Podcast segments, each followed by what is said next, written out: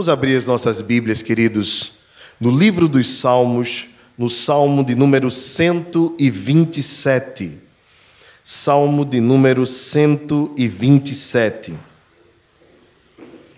Aqueles que estão nos visitando hoje, ou que nos acompanham através da nossa transmissão ao vivo, desde que nós retornamos aos cultos presenciais, logo após encerrarmos a série expositiva no Evangelho de João, que durou quase três anos, nós então iniciamos uma nova série expositiva nos Salmos de Romagem. Os Salmos de Romagem são os Salmos de 120 até o Salmo 134. E estes salmos compõem um corpo dentro do saltério que celebrava exatamente a caminhada dos peregrinos até o tabernáculo ou ao templo em Jerusalém, especialmente no Monte Sião.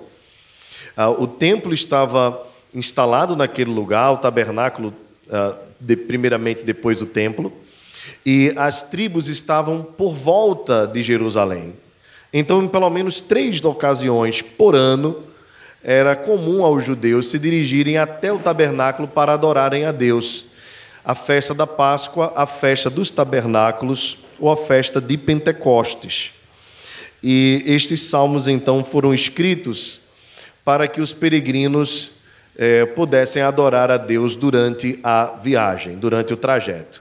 Esse trajeto poderia ser curto, dependendo de onde a tribo estava localizada, ou poderia ser um pouco mais longo, ah, a questão não estava especificamente na distância, mas sim na motivação, na alegria que eles tinham em irem a Jerusalém adorar ao Senhor.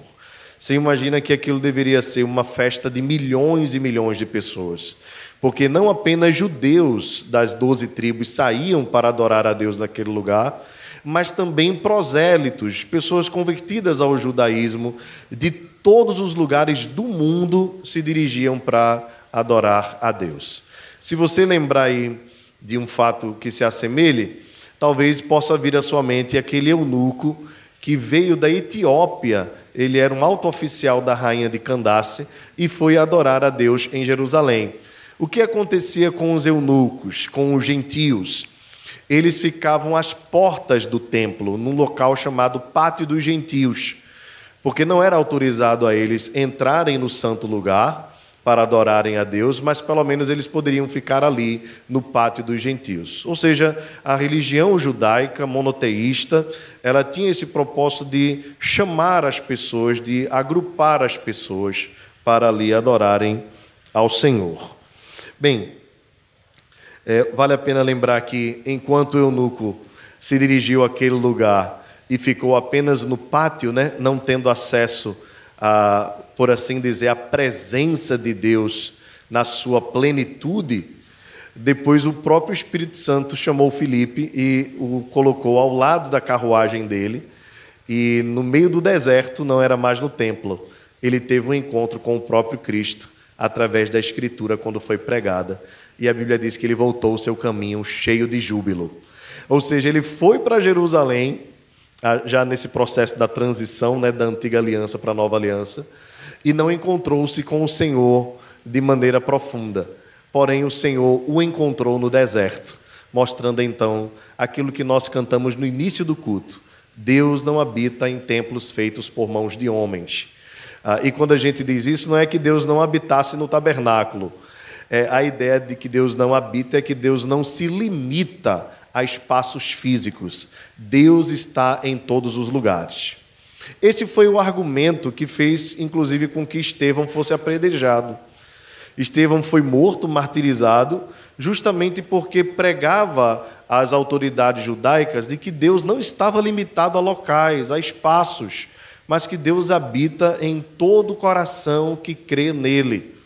E aí os judeus então decidiram matar, dizendo que ele estava pregando contra o sacerdócio, pregando contra o templo, o que não era verdade. É, o argumento de Estevão, só um detalhe importante, é, começa de Abraão e vai até os profetas. E o que Estevão usa como argumento é: quando José foi para o Egito, Deus estava com José. Quando José saiu do Egito, Deus estava com José. Ou seja, Deus eh, não precisa especificamente de um lugar para nos abençoar.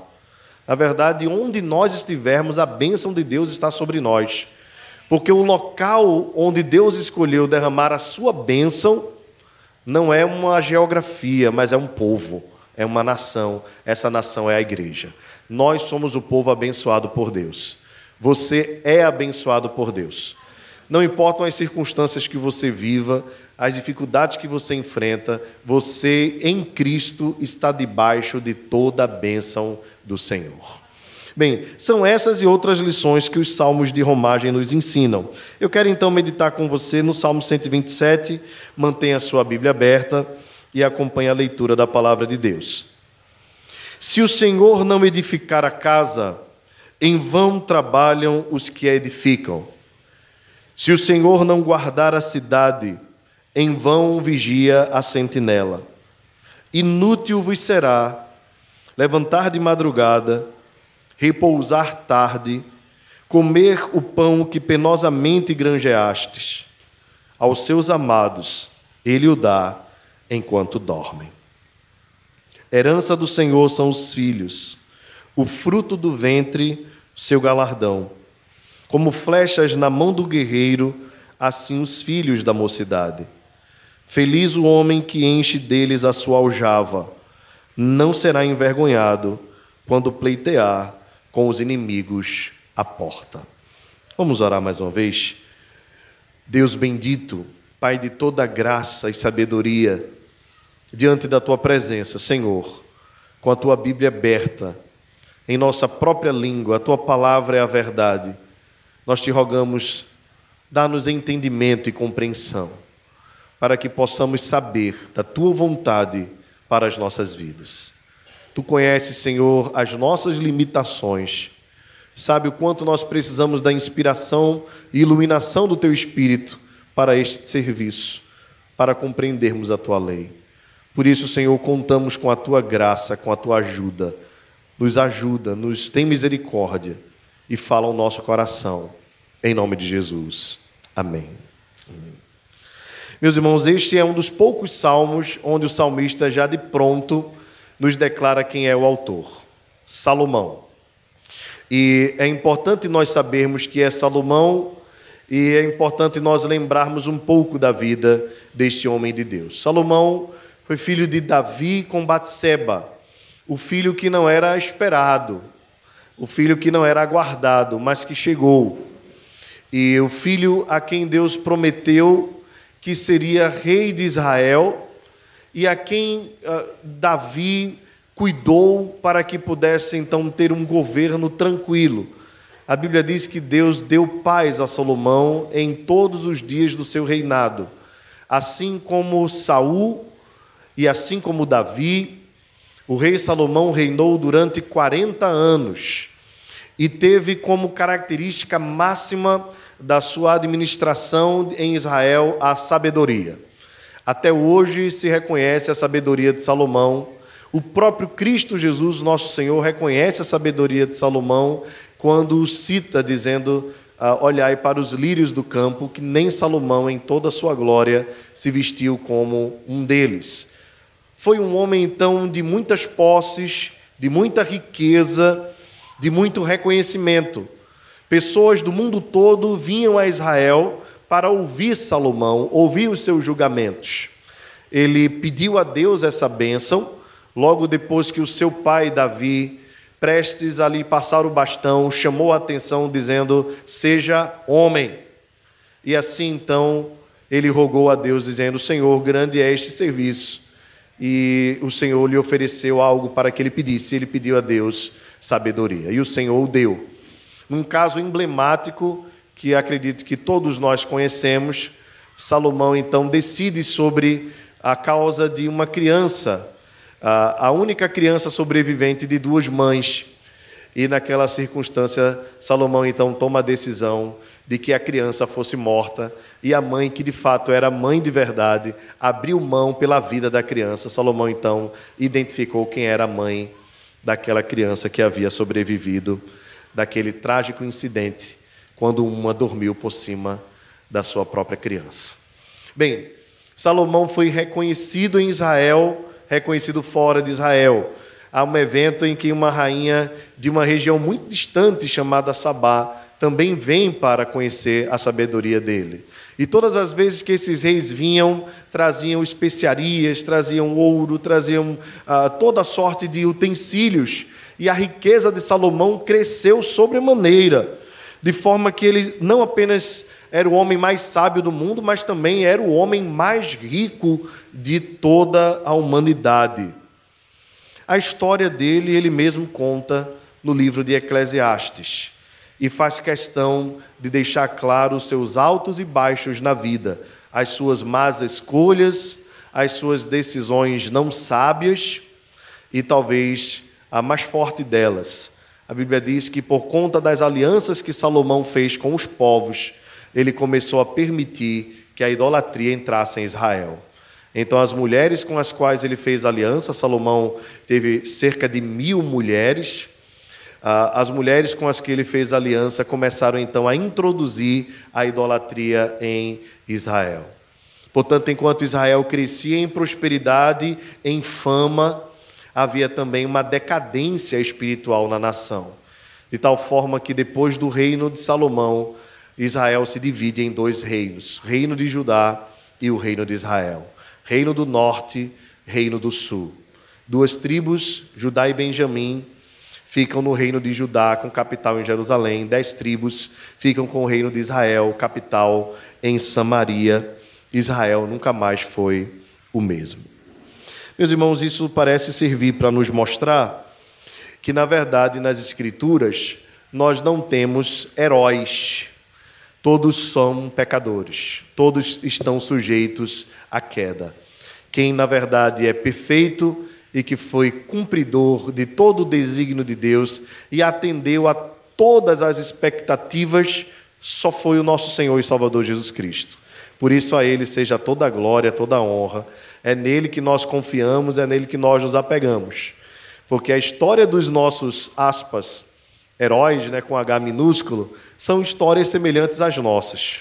Estamos sujeitos às mesmas quedas, as mesmas práticas de Salomão, de Davi, de Sansão. Nunca podemos olhar para esses homens como se eles fossem perfeitos. A verdade é que eles estão sujeitos às mesmas lutas que nós.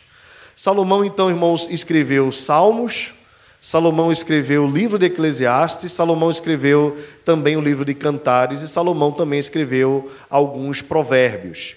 Lembrando sempre a você que é muito importante ter a didática correta para a leitura desse tipo de literatura, a literatura poética, inclusive os salmos. Eu vou falar um pouco sobre isso durante a própria exposição do texto. Bem, qual seria então o tema central deste salmo de Salomão?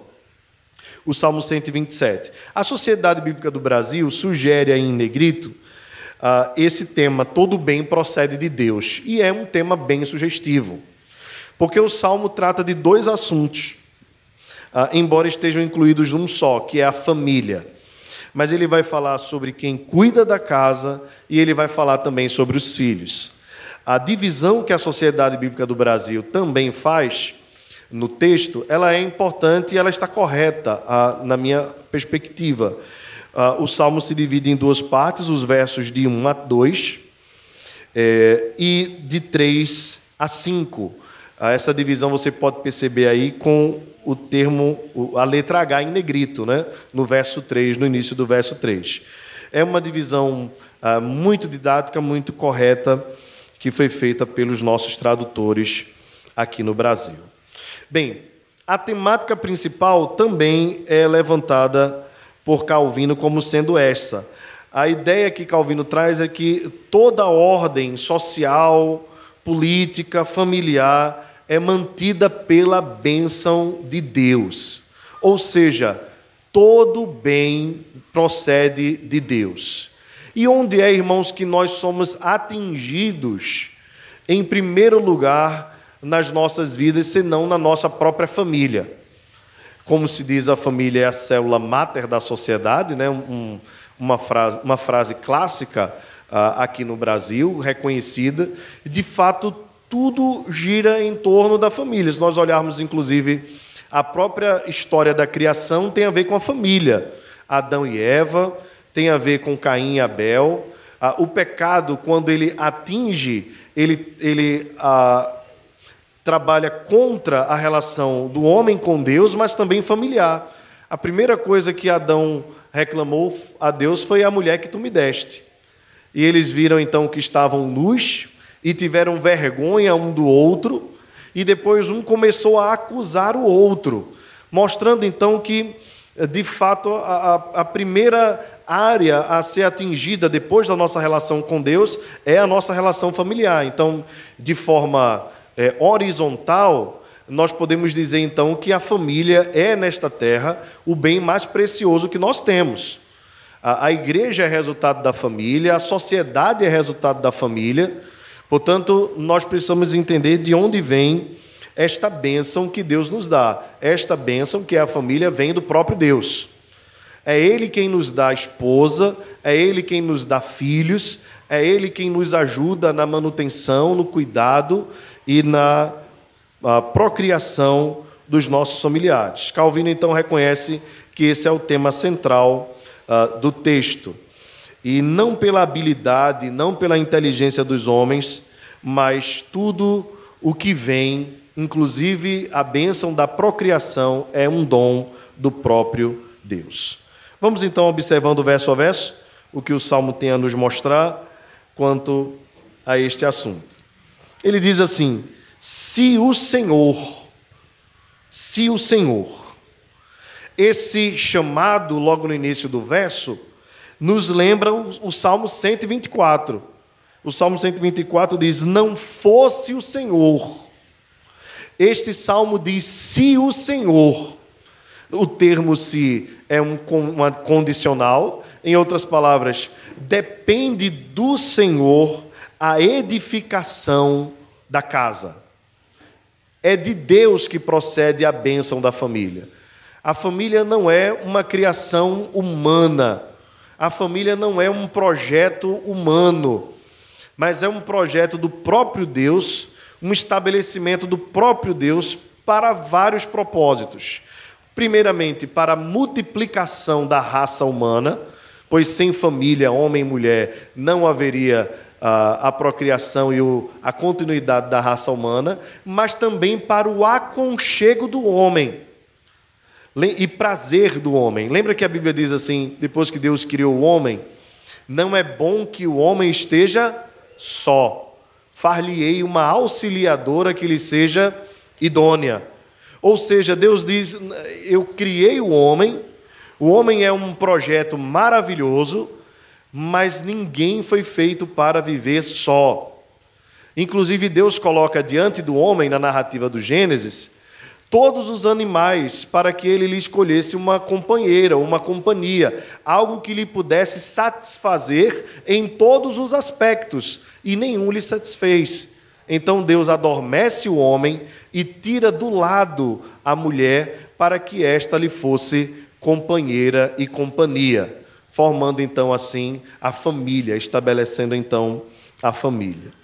Essa semana, não sei se vocês viram a notícia, mas eu vi pela, pelas narrativas da Rede Globo de televisão, com muita tristeza, o Brasil assinando um acordo internacional junto com outros países segundo a Rede Globo, fundamentalistas, né, porque aí é o, é o termo ideológico político, né, é, que afirmava ah, um, um projeto pró-vida e em favor da família tradicional.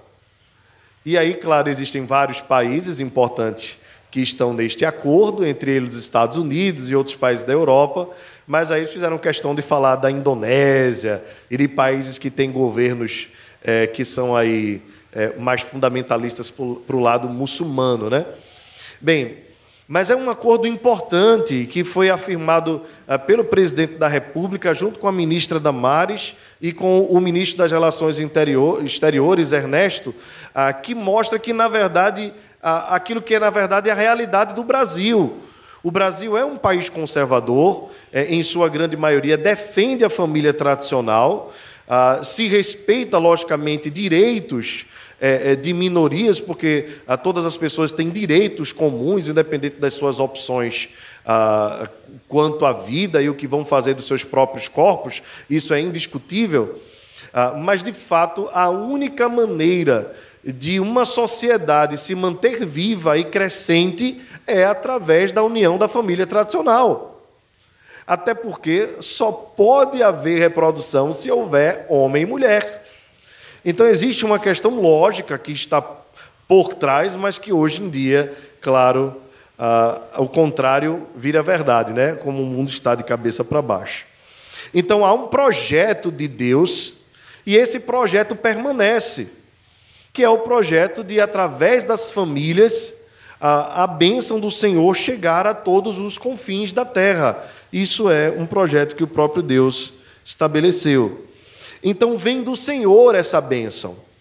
Não é invenção do homem, não é fruto da imaginação do homem, não é nada novo. Foi Deus mesmo quem estabeleceu homem e mulher e os uniu para que juntos formassem uma família e que pudesse vir, através da geração de filhos, novas pessoas. Nada mais natural do que todas estas coisas. Bem, Salomão então diz: É o Senhor que edifica a casa. Se não for o Senhor, vai ser vão o trabalho daqueles que a edificam. Ou seja, é Deus quem promove e não pode ser de outro ah, de outro fruto, senão da bênção de Deus à família, senão se tornará vão. Agora ele amplia da casa para a cidade na segunda parte do verso. Se o Senhor não guardar a cidade, em vão vigia a sentinela. A sentinela aqui é o guarda, aquele que está a, a vigiar a cidade. Observe que a bênção do Senhor sai da casa e alcança a cidade, mas vem do mesmo do mesmo fruto, da mesma matriz, vem de Deus essa bênção. Observe então que Salomão faz questão de deixar claro que é Deus quem governa o mundo através da sua própria mão, guiando e dirigindo tanto o lar quanto a sociedade.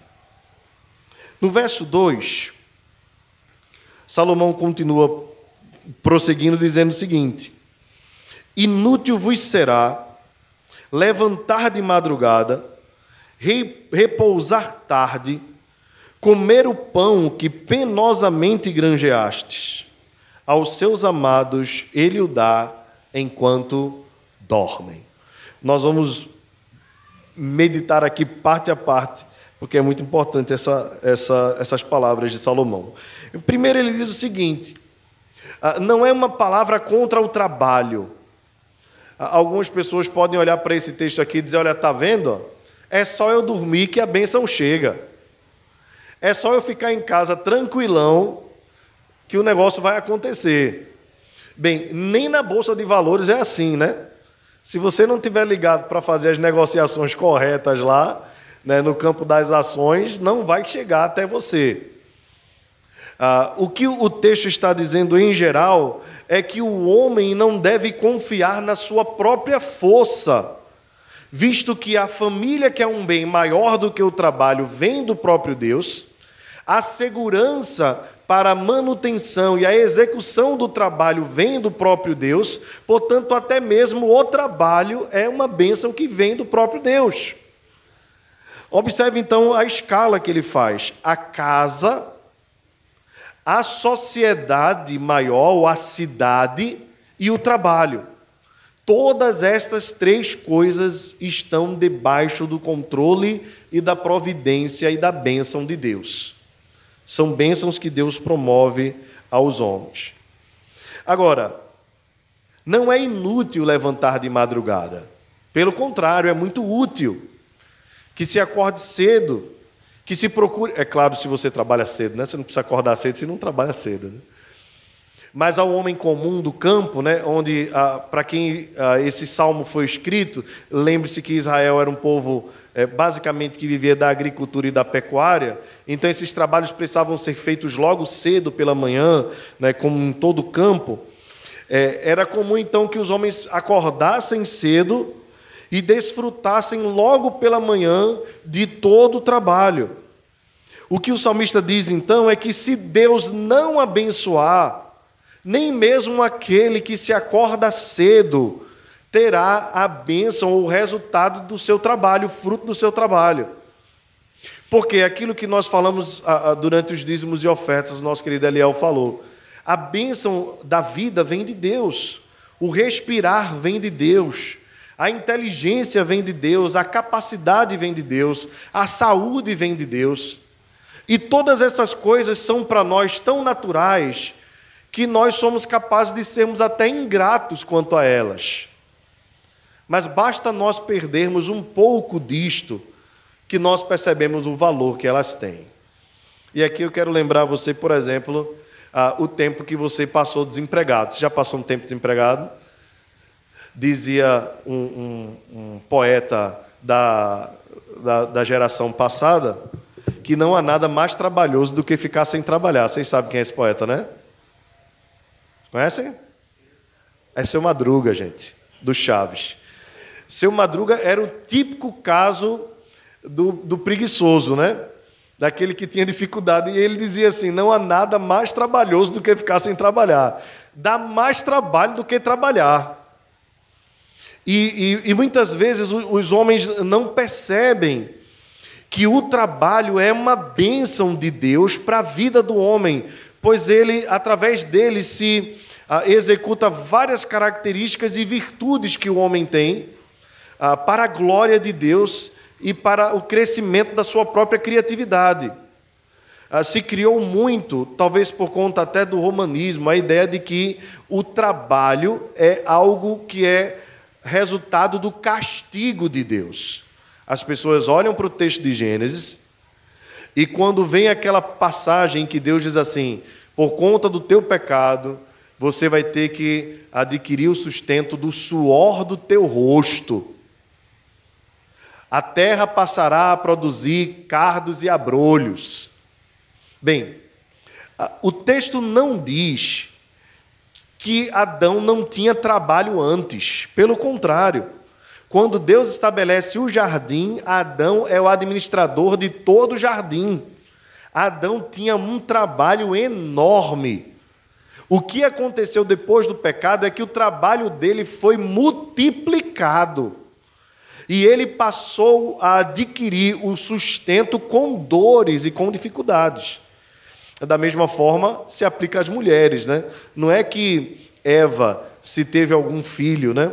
Antes se, se discute essa polêmica aí. Eva teve filho naturalmente, o menino saía nascendo assim, da, da barriga dela, como se fosse algo normal. Não. A multiplicação das dores de parto tem a ver com consequência do pecado. Então, o trabalho, na verdade, não é uma maldição de Deus sobre a vida do homem. Pelo contrário, é uma bênção de Deus.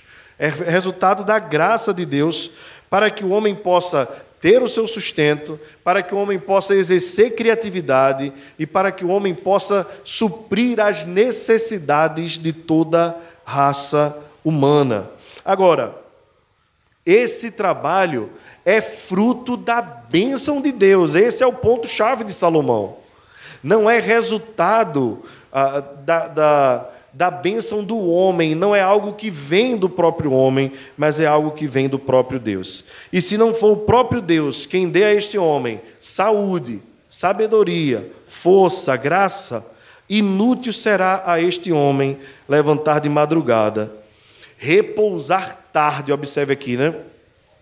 Acordar cedo, repousar tarde e comer o pão que penosamente granjeaste.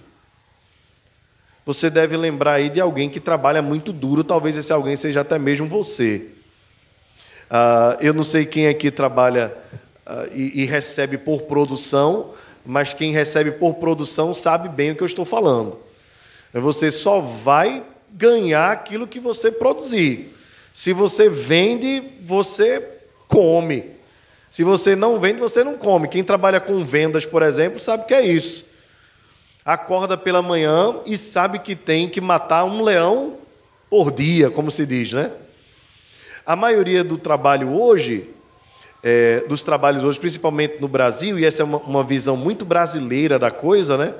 É, quer primeiro garantir a segurança do trabalhador, é, no sentido de que ele ganhe o salário independentemente do que ele produzir, ah, e, e no final do mês ele ele receba e tenha segurança. Isso não importa se ele faltar ao trabalho, é, se ele adoecer e não puder mais ser útil à empresa e tudo mais. Bem, eu não quero discutir questões trabalhistas aqui, é, muito menos perspectivas ideológicas, mas você sabe e deve procurar saber que em nações mais avançadas quanto à relação de trabalho, a grande maioria delas, as pessoas só recebem o que produzem. E ponto final. Eu me refiro, por exemplo, aos Estados Unidos da América, é um desses casos. Leis trabalhistas lá são pouquíssimas, pouquíssimas. As pessoas recebem o que produzem.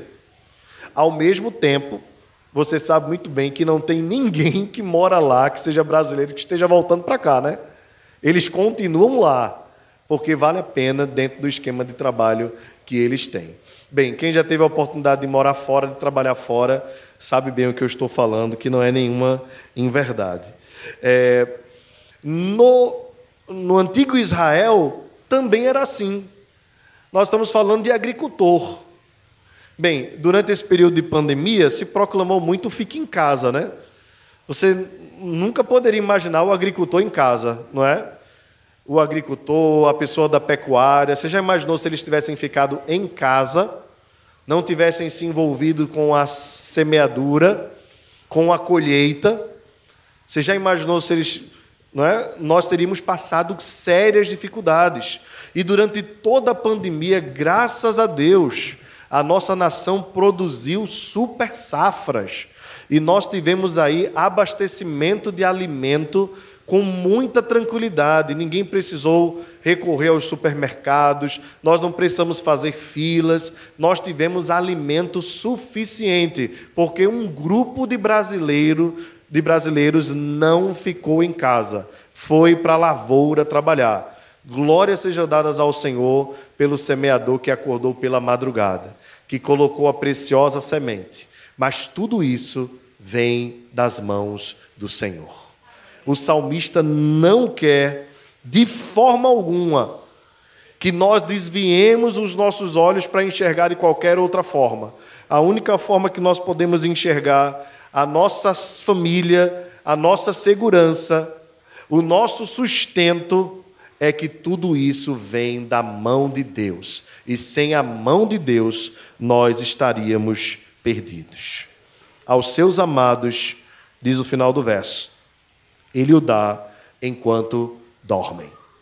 Bem, o que é que o que é que Salomão quis dizer com isso, irmãos? Para encerrar essa primeira sessão, é que Deus trabalha ah, de forma que às vezes quando nós estamos descansando, ele não descansa, ele produz. E nós precisamos confiar no Senhor enquanto mesmo nós não podemos produzir. Essa é uma outra coisa importante. A bênção do Senhor vem sobre a família, vem sobre a cidade e vem sobre o trabalho.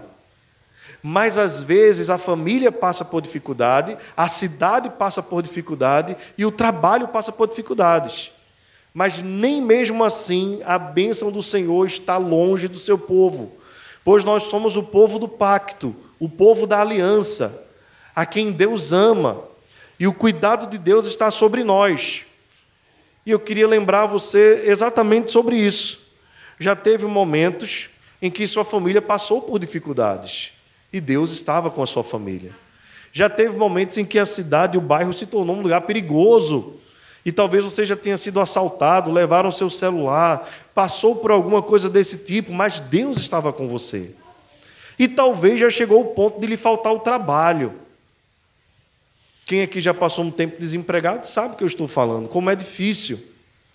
Chegam as contas, chega o final do mês, e, e, começa a bater a ansiedade, mas Deus não nos abandona, porque a, a premissa que o salmista levanta é verdadeira. Se o Senhor, se o Senhor, a nossa condição depende do Senhor. E como depende do Senhor, nós podemos estar seguros, porque Ele está conosco.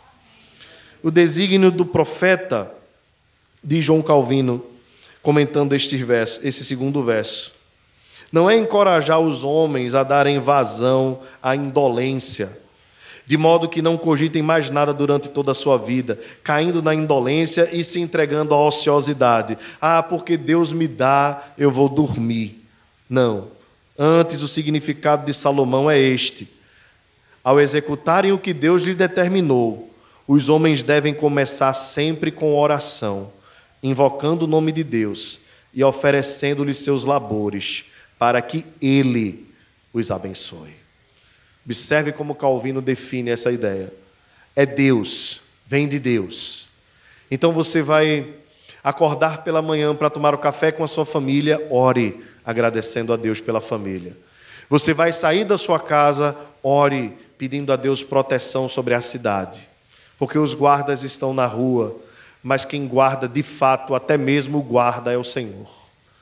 Ao sair para trabalhar, peça a Deus que lhe abençoe, que lhe dê um dia produtivo, que você seja o melhor na sua função, para que o seu nome, para que o nome de Deus seja glorificado através da sua própria vida, pois todo bem procede de Deus. Meus irmãos, a segunda parte do salmo uh, fala sobre os filhos, no verso 3. E se você perceber um pouquinho mais na frente, o salmo 128 também fala sobre família. Então nós temos dois salmos consecutivos que vão falar sobre isso.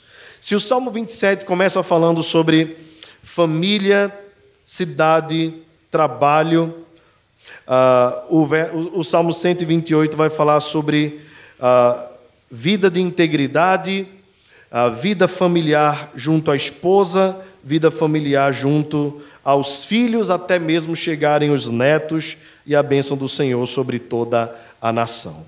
Bem, mas voltando ao Salmo 20, 127, verso 3, ele então vai introduzir uma nova sessão dizendo: Assim como Deus abençoa a, a família, Assim como Deus abençoa a cidade, assim como Deus abençoa o trabalho, Deus também abençoa a família com filhos. Aquilo que eu falei no início, a ideia de que eh, Deus criou o homem e a mulher e disse: crescei, multiplicai e enchei a terra. João Calvino tem uma perspectiva muito peculiar quanto a isso. João Calvino vai dizer o seguinte: é possível que Deus dê filhos é possível que Deus não dê filhos. Ah, é possível que Deus ah, reconheça a importância para determinados lares dos filhos e para outros não. Porque alguém poderia olhar para esse salmo e dizer assim: será que Deus não me ama porque Deus não me deu filhos? E de repente achar-se amaldiçoado por Deus. Às vezes acontecia na antiga aliança de mulheres até mesmo clamarem, chorando e acharem que Deus estava as amaldiçoando por conta disso. A verdade é que João Calvino, ah, comentando esse salmo, ele diz que ah, Deus, na sua infinita graça e misericórdia, sabe o dom que dá a cada lar, para que seja administrado de forma mais correta possível. A Jó ele deu dez filhos, depois tirou e deu mais dez. A alguns Deus não deu filhos. E a alguns vieram filhos que foram até terríveis, como Nadab e Abiú, por exemplo, filhos de Arão, Ofne e Finéias, filhos de Eli, e até mesmo filhos de reis que fizeram o que era mal perante o Senhor. Bem, nós não sabemos os desígnios de Deus. A cada nós temos aqui na nossa igreja famílias diferentes, casais que têm filhos, casais que não têm filhos, e Deus dá a sua bênção a cada um. Agora, em termos gerais, os filhos são herança do Senhor para a continuidade da raça da aliança, da família da aliança. Então, entenda isso aqui em termos gerais e não em termos particulares. É por isso que eu falei para os irmãos que é muito importante nós termos a habilidade correta na interpretação de textos poéticos. Porque alguém poderia então dizer assim: se a herança do Senhor são os filhos, se eu não tenho filho, eu sou alguém sem herança. Não necessariamente é isso. Ok? A cada um Deus dá dons e dons. Inclusive, a alguns mesmo, Deus dá o dom de permanecer solteiro. E esta é também uma bênção de Deus. Porque nem todas as pessoas foram formadas por Deus para o casamento. O celibato, ah, ou a, a, vida de solteiro, é também um dom de Deus, e a Bíblia diz, inclusive, um dom maravilhoso para o serviço do engrandecimento do reino de Deus. O que acontece muitas vezes é que a nossa sociedade em geral, quando vê alguém que é solteiro, quer logo arrumar um casamento, porque acha que aquela pessoa é infeliz, acha que aquela pessoa não é preenchida, e não necessariamente é isso. A verdade é que para cada um Deus dá dons diferentes. E muitas pessoas são extremamente felizes vivendo a sua vida como solteiros, podendo servir a Deus, servir a igreja de Deus e cumprindo os desígnios de Deus para a sua própria vida. Ok? Então é muito importante nós termos esse equilíbrio que a Escritura mesmo nos traz. Da mesma forma são os filhos. Há, há muitas pessoas que, no desespero de ter filhos, não atentam para entender ah, que Deus conhece o coração delas e às vezes o melhor caminho é aquele mesmo, às vezes não, com certeza, é o caminho que Deus traçou para elas. Mas de forma geral, o que é que o texto nos diz? Que os filhos são bênção do Senhor, herança do Senhor. Ah, o fruto do ventre, aqui é um paralelismo, né? Está fazendo paralelismo com os próprios filhos. Então aqui a ideia de herança do Senhor são os filhos, ah, o fruto do ventre, seu galardão é: os filhos são bênção que Deus derrama sobre a vida da família. São como flechas na mão do guerreiro, assim são os filhos na mocidade. A, a ideia aqui é de que eles são armas para a proteção da família, dentro da sua própria casa. Logicamente, você deve lembrar é, de sociedades antigas e sociedades antigas tribais, onde a autodefesa era muito comum. E uma casa onde tivesse um casal mais velho e não tivesse filhos fortes para proteger, era uma casa que estava sob perigo.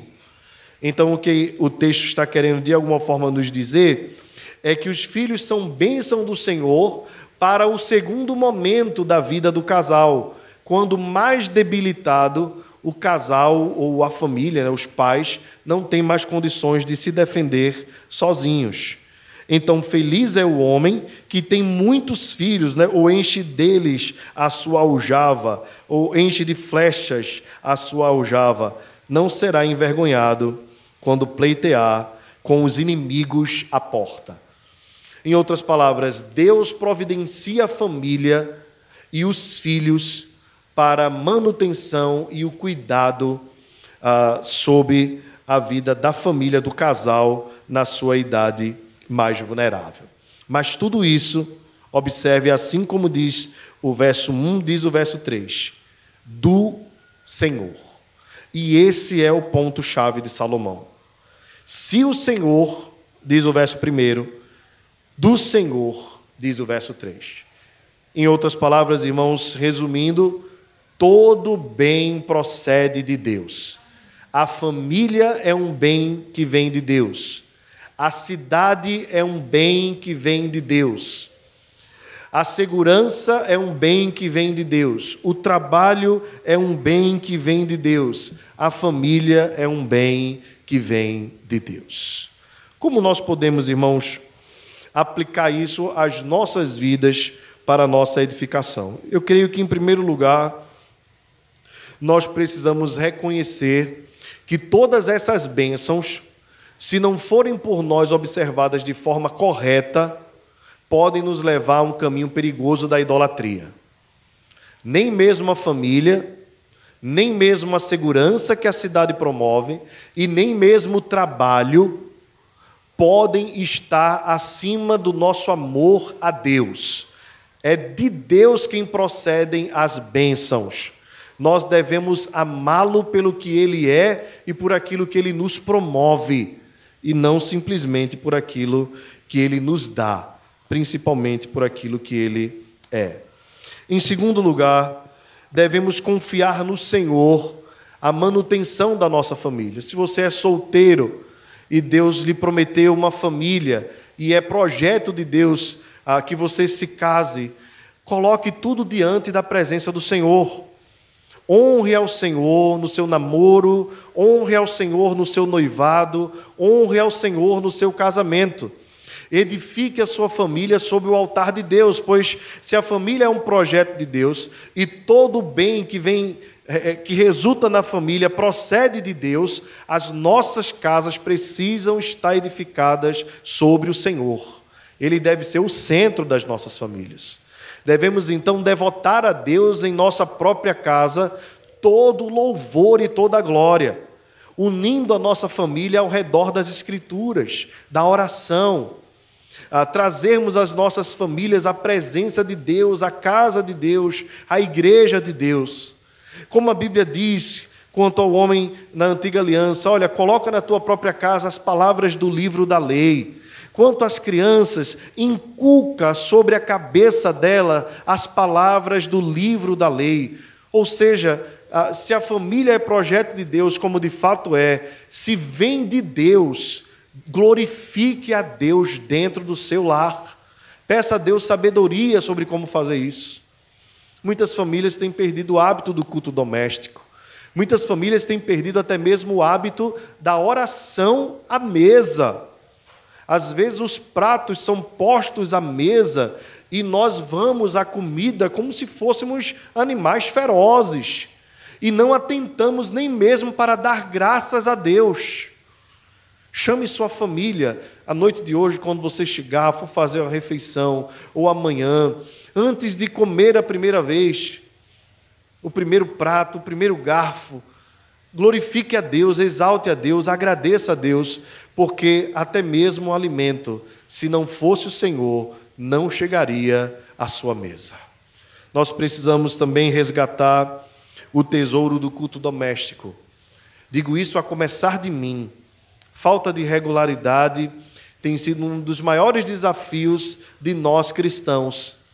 Às vezes nós somos regulares, regulares em assistirmos os jornais, os programas que nós queremos, as séries de TV, mas muitas vezes não somos cuidadosos em dedicarmos nem mesmo uma vez por semana um tempo para juntarmos os filhos à mesa junto com a família e sermos gratos a Deus por todas as bênçãos que Ele tem derramado. Nós temos tido lá em casa uh, o costume de ensinar a Giovana a orar, e com toda a dificuldade que ela tem, é, todas as vezes que a gente senta à mesa, ah, pelo hábito, pelo inculcar, até mesmo nós nos esquecemos. E quando sentamos à mesa, que vamos atacar o prato, ela começa a orar sozinha. E a gente leva aquela famosa goelada, né? Segura a saliva para dentro de novo, porque é uma criança de seis anos nos ensinando que a prioridade não é o nosso ventre, a prioridade é Deus. Toda a glória seja dada a Ele. Eu diria também aos irmãos que nós precisamos, a partir deste salmo, trazer como aplicação de que a nossa segurança para nós sairmos para trabalhar amanhã não está na polícia militar, embora ela seja preparada. Não é possível ter um policial para cada cidadão. E ainda que nós tivéssemos uma escolta para cada um, nós não estaríamos protegidos. A verdade é que é Deus quem promove a nossa segurança. Então, amanhã pela manhã, quando você sair para trabalhar, quando você precisar ir para a faculdade, vá em paz, porque Deus está guardando a tua vida. Ele é quem guarda a tua entrada e a tua saída desde agora e para sempre. As forças de segurança devem se preparar, as sentinelas devem estar preparadas, mas não esqueça: Deus não dorme um segundo sequer. Ele não pisca os olhos. É Ele quem promove a paz e a segurança à sua vida. Também queria lembrar os irmãos, como aplicação prática desta feita quanto ao trabalho, que você deve ser muito diligente, que você deve procurar se esforçar, que você deve procurar exercer toda a criatividade que Deus te deu. Eu olho aqui para os meus irmãos e vejo pessoas de talentos totalmente distintos, mas muitas, muita, muita gente capaz aqui na igreja, cada um em sua área, naquilo que Deus o dotou. E eu queria convocar os irmãos para serem os melhores nos seus ambientes de trabalho, para a glória de Deus. Não apenas para que isso promova a você bem-estar financeiro e social, mas para que através do seu bom serviço, seja como professor, como vendedor, ah, seja qual for a sua função, um auxiliar de serviços gerais, porteiro, ah, biólogo, as mais diversas profissões ah, eu olho aqui para os irmãos e vejo a criatividade em vocês. Façam o melhor para a glória de Deus. Para a glória de Deus. Honrem o nome do Senhor.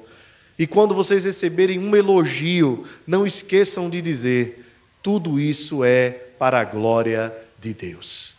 É Ele quem te dá capacidade, é Ele quem tem te dotado com bênçãos maravilhosas. E por fim, eu queria encerrar trazendo uma aplicação sobre os filhos. Meus irmãos, é, cada um de nós temos experiências diferentes aqui. É, eu tenho irmãos aqui que têm filhos, alguns que já perderam filhos, né? observo alguns de vocês aqui. Alguns que têm filhos é, que são super inteligentes, criativos, crianças assim, é, é, como a gente gosta de dizer no Nordeste, viradas né, no molho de coentro. É, temos meninos aqui que são habilidosos fisicamente. Temos pais aqui de crianças especiais, né? eu e Anderson temos filhos autistas. É, e, e, os filhos, irmãos, ah, independentemente das circunstâncias que eles ah, vieram para nós, do tempo que eles passaram conosco, porque temos alguns aqui que tiveram filhos durante seis meses, algum uh, durante dez dias, alguns 16 anos, cada um com situações diferentes. Os filhos são bênção do Senhor. E eu estava me lembrando que quando Deus abençoou a vida de Jó, abençoou de tal forma que deu a Jó dez filhos. A Bíblia diz que Jó era um homem mais cuidadoso do mundo com os filhos. Ele acordava pela madrugada e orava por cada um deles, pensando se eles haviam cometido algum tipo de pecado. Jó era um homem extraordinário. E sendo um pai cuidadoso, talvez nós olhássemos para a vida de Jó e dissesse assim: Deus vai abençoar tanto ele, que ele vai poder ver os seus netos. E num dado momento, Deus tira todos os filhos de Jó de uma só vez. Jó foi para um enterro, não de um filho, ele foi para o um enterro de dez filhos, num só dia, num só momento. Era um caixão em cima do outro. E quando Deus restaurou a sorte de Jó, a Bíblia diz que Deus deu a Jó tudo em dobro. Se Jó tinha 10 mil jumentos, Deus deu a ele 20 mil jumentos. Se ele tinha 5 mil bois, Deus deu a ele 10 mil bois. Mas quando Deus deu filhos a Jó, ao invés de Deus dar 20, Deus deu 10. E aquilo fica uma incógnita no texto, porque se Deus deu tudo em dobro e Jó tinha 10, por que Deus não deu 20? Porque na verdade Jó não perdeu 10 filhos. Nós nunca perdemos os nossos filhos, porque os filhos são do Senhor, eles pertencem a Deus. E filhos são insubstituíveis. Filhos não são camelos, bois, jumentos e propriedades. Filhos são vidas que Deus nos dá, alguns para passarem um longo tempo conosco, outros para passarem pouco tempo, mas todos eles vêm das mãos de Deus. Deus dá e Deus tira, e o seu nome é bendito. Porque Jó se tranquilizou, mesmo depois de ter perdido todos os seus filhos? Porque Jó tinha uma esperança e ele proclamou. Ele disse: Eu sei que o meu redentor vive e por certo se levantará. Meus irmãos, a redenção já começou em Jesus Cristo. E esse processo de redenção, ele continua acontecendo. E haverá um dia em que ele se consumará. E a Bíblia diz que os mortos ressuscitarão. E aquele filho que você perdeu, um dia estará com você novamente, porque na verdade você nunca perdeu. A gente perde quando a gente não sabe onde está. Mas quando nós temos a certeza de que eles estão na presença de Deus, nós temos a confiança de que eles estão seguros. E digo mais aos irmãos: as mazelas, doenças, moléstias, que um dia vieram a consumar os filhos daqueles que perderam por assim dizer, a, a cada, cada uma dessas crianças, um dia essas mazelas não mais existirão. E aí você estará diante do, daquele que você chamará de seu filho, que na verdade é seu irmão em Cristo, sem nenhum tipo de doença, nem mesmo lágrima haverá no seu rosto, pois ele enxugará dos nossos olhos toda lágrima. É nessa esperança que nós vivemos e convivemos. É nessa esperança que nós estamos tranquilos de que os nossos filhos, na verdade, são a, a, é, é, objeto da nossa administração e não da nossa posse, pois eles são propriedade, herança do Senhor. Que Deus lhe dê muitos filhos, se você assim desejar e se for a vontade dele. Mas que você reconheça, assim como Ana fez, entregando Samuel e consagrando ao Senhor. Os nossos filhos, irmãos, são bênção de Deus. Se Ele nos encher de filhos, louvado seja o seu nome. O que nós não podemos esquecer nunca, jamais, é que acima dos nossos filhos está o nosso amor a Deus. Quando Deus provou Abraão, Deus foi no mais profundo. Deus queria saber onde estava o coração de Abraão. E o coração de Abraão não estava em Isaac, o coração de Abraão estava em Deus. Que o seu coração esteja em Deus e que você seja consolado nele, em nome de Jesus. Vamos se colocar de pé, irmãos. Vamos orar, agradecer ao Senhor e depois impetrar a bênção apostólica e cantar o tríplice Amém. Pai amado, a ti seja toda a glória, todo o louvor. Teu filho Jesus Cristo, nosso Salvador, é aquele que edifica a nossa casa, é aquele que nos guarda na jornada, é aquele que, fruto do penoso trabalho de Sua alma, conquistou as nossas vidas. A Ele nós damos todo o louvor, toda a honra e toda a glória. Queremos te louvar, Senhor porque todo bem procede de ti. E bem maior nós não temos além do Senhor. Tu és a porção da nossa herança. Tu és o motivo da nossa alegria. O nosso coração está em ti. A nossa alma anseia por ti, a tua destra nos ampara. Sustenta-nos, Deus, nesta jornada. A cada um de nós o Senhor trouxe caminhos diferentes. Os teus planos, os teus propósitos são para nós às vezes estranhos, nós não entendemos totalmente. Mas a tua palavra nos diz que justos e verdadeiros são os teus caminhos. Obrigado, Senhor, pela bênção da família. Obrigado pela bênção da cidade. Obrigado pelas pessoas que estão ao nosso redor. Obrigado pela bênção do trabalho, pela provisão diária, pelo alimento que chega à nossa mesa, mesmo quando nós não lançamos a semente. Obrigado, Senhor, pelos filhos. E abençoa-os, Senhor, para que eles possam ser motivo de alegria nas nossas vidas. Sustenta-nos, Deus, e que o nosso coração esteja sempre em Ti, pois do Senhor vem toda graça e toda bondade. Dá-nos uma semana maravilhosa, abençoa cada lar aqui, restaura a nossa alegria a cada dia, é o que nós te rogamos, em nome de Jesus. Amém. Receber a bênção, irmãos, que a graça e a paz do nosso Senhor e Salvador Jesus Cristo, o amor de Deus, o nosso Pai, a comunhão, o poder e a consolação do Espírito Santo esteja sobre nós e conosco permaneça agora e para todos sempre. Amém.